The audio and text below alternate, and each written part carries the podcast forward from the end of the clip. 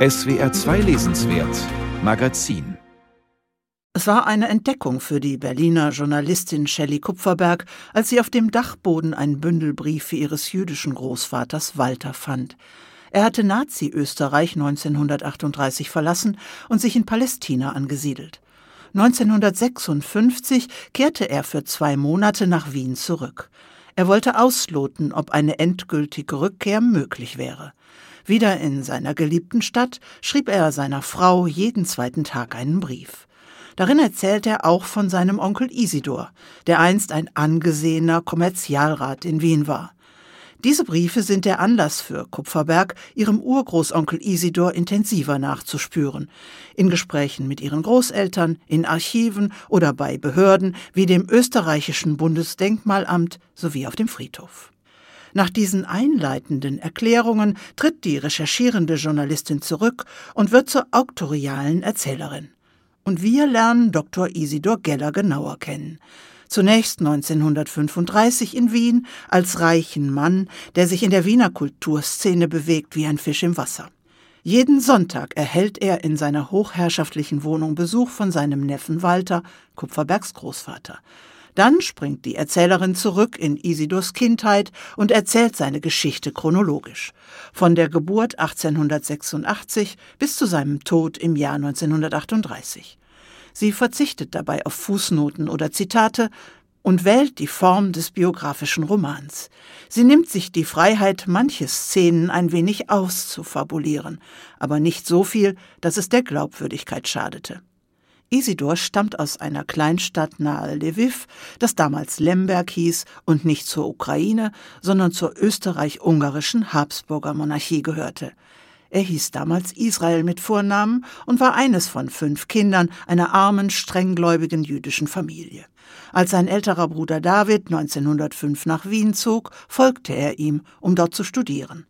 Um nicht als Jude erkannt zu werden, änderte er rasch seinen Vornamen. Der Name Israel könnte seiner Karriere im Wege stehen, vermutete er. Lange vor der Machtergreifung der Nationalsozialisten spürte Isidor den Antisemitismus in Wien. Nur wahrhaben wollte er ihn nicht, bis es zu spät war. Als Chef einer Lederfabrik, die im Ersten Weltkrieg kriegswichtige Kleidung produzierte, wurde der promovierte Jurist ein bedeutender und wohlhabender Mann, der eine Weile mit der ungarischen Opernsängerin Ilona Massai liiert war. Wegen einer Hollywood-Karriere verließ sie ihn und brachte es bis zu einem Stern auf dem Walk of Fame. Isidors Schwester, die Urgroßmutter der Erzählerin, zog ebenfalls nach Wien und wurde zur gefragten Modistin. Sehr lebendig schildert Kupferberg Isidors Leben in seiner eleganten Zehn-Zimmer-Wohnung, in der ihm Bedienstete jeden Wunsch erfüllen. Von seinen teils dunklen Geldgeschäften und seinen Schrullen schreibt sie mit einem Augenzwinkern. Als sich die Leserin ebenso wie ihr sympathischer Held Isidor in der größten Sicherheit wiegt, kommt der tiefe Fall. Man weiß, was unter den Nazis mit den Juden in Wien passierte, und Kupferberg warnte gleich zu Beginn, dass von ihrem Urgroßonkel Isidor nur ein Koffer mit einem schweren Silberbesteck blieb.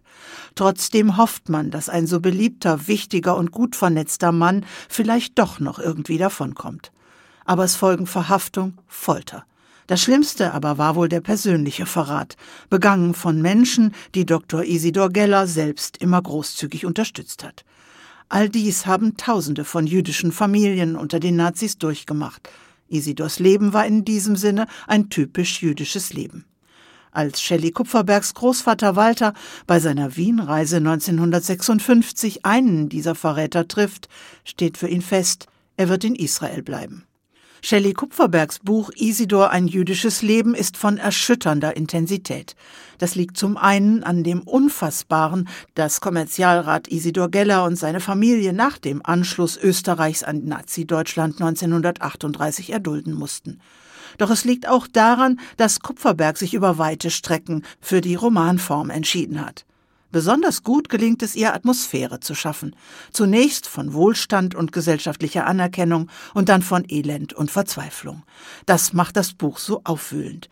Isidor ein jüdisches Leben ist ein wichtiges Buch, weil es zeigt, wie schnell in einem demokratischen System die Stimmung umschlagen und einer blutrünstigen Diktatur den Weg ebnen kann.